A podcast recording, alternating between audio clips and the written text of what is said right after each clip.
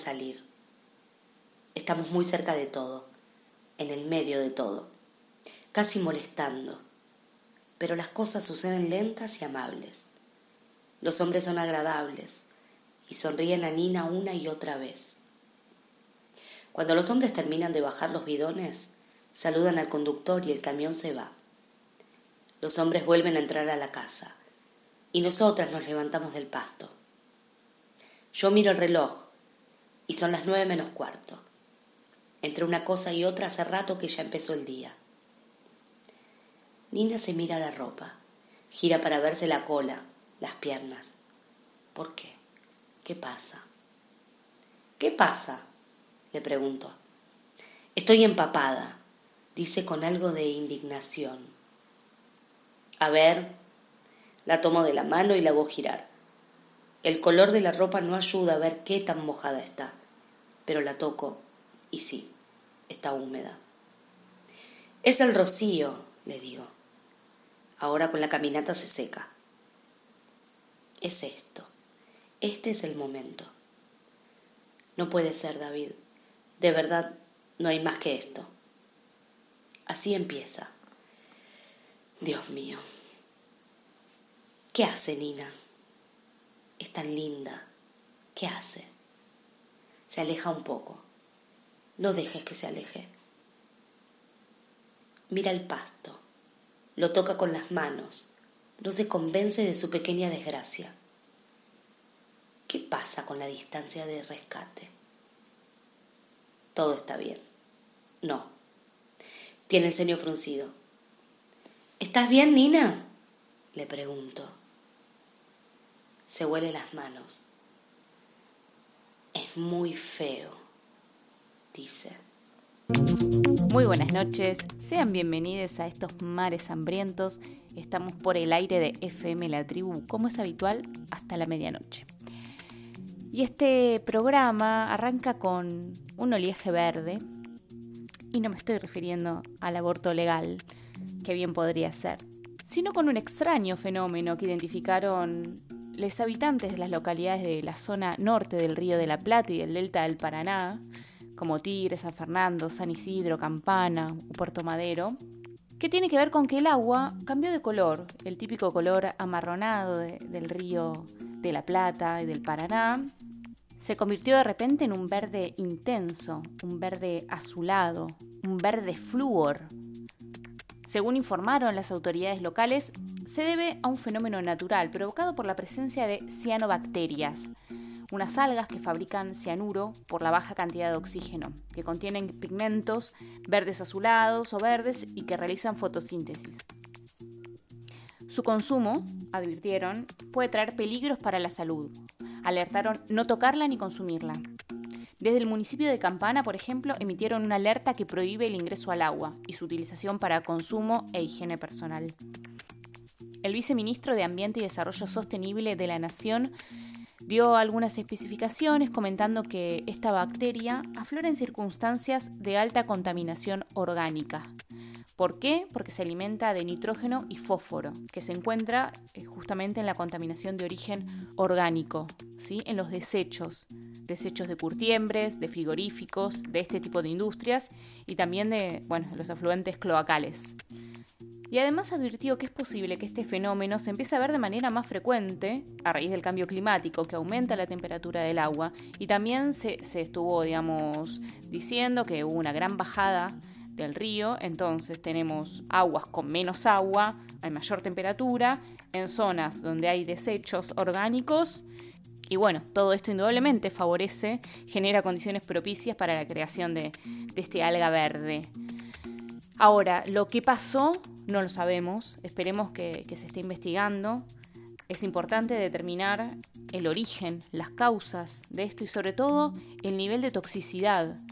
O sea, hay muchas familias viviendo en la zona de las islas y podés no meterte al río, ¿no? No sumergirte en el agua. Pero la gente de la isla tiene otra vinculación con el río. El río organiza la vida cotidiana. Hay mucha preocupación. Le sugirieron no usar el agua. Pero como me dijo un isleño, estando en una isla es un poco como estar en el desierto sin pisar la arena, ¿no? Por eso decidimos arrancar este programa con un fragmento de, la novela Distancia de Rescate de Samantha Schweblin, sin ánimos de, dar dramatismo, sino para tratar de, traer un poco la complejidad del asunto.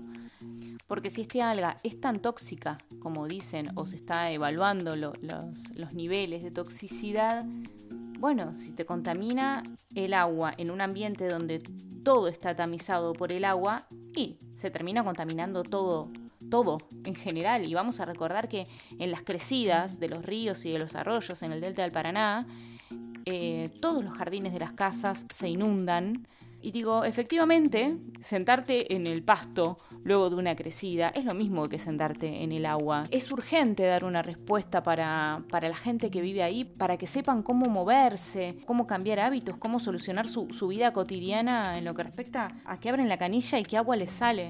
No les sale el agua potable que nos llega a nuestras casas en las ciudades. Y con todo esto también traer un poco el temor de que estas noticias, como, así como aparecen, desaparecen y no se sabe nunca más del tema. Como aquella mancha de petróleo en Brasil. Seguramente ni se enteraron, pero el año pasado hubo una, una enorme mancha de petróleo que se movía en el Atlántico y llegaba a, las costas del norte de Brasil. Yo en ese momento estaba averiguando porque por fin iba a tener la posibilidad de viajar. Y en un momento apareció esa noticia y luego no se supo más nada de ella. Esa información me parecía importante para saber si iba a poder o no están en las playas. El primer día estábamos caminando por la playa de un pueblo pequeño llamado Embasaí, un lugar donde se junta el río y el mar, y me acerco a una zona, está bien, había un agua un poco medio estancada, ¿no? Hay, hay que decir cosas como soy. Y yo me acerqué igual. Y se me pegó algo en el pie. Yo dije, se me pegó un bicho, una, no sé, una sanguijuela tengo pegada en el talón. Y después me di cuenta que era como una mancha de grasa que, claro, identificamos que era petróleo, ese mismo petróleo del que nadie hablaba, ese petróleo que no era noticia para, para los medios, por desinterés, por conveniencia o por estratégica omisión, existía. Ojalá que todas estas noticias, que al fin y al cabo tienen que ver con la vida, con nuestro ambiente y con cómo lo cuidamos, no queden perdidas en la nada, no queden invisibilizadas. Estos mares hambrientos, que no te tape la ola.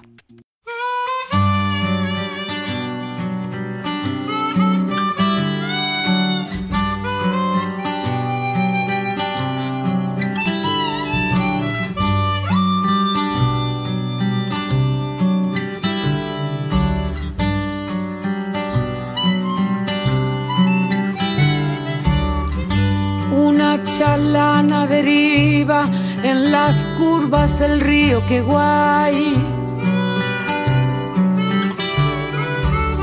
La orilla le irá mostrando qué rumbo tomar. Brillantina de agua rompe en el roquedal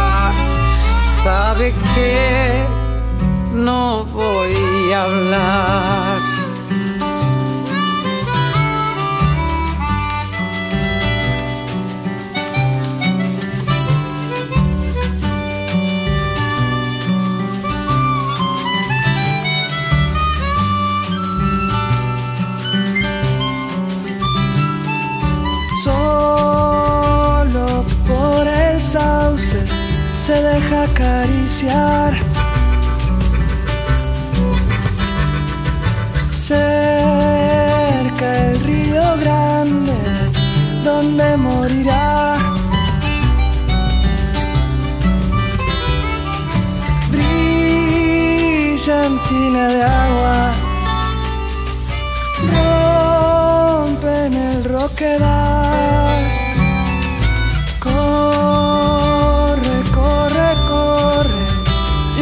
río más. ¿Será que me enseña a escuchar el dolor que lleva dentro? ¿Será que me obliga a contar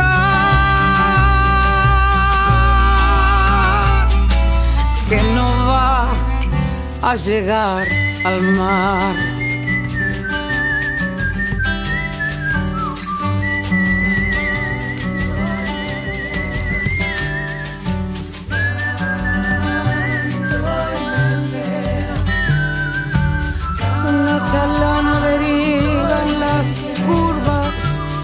Del río que va.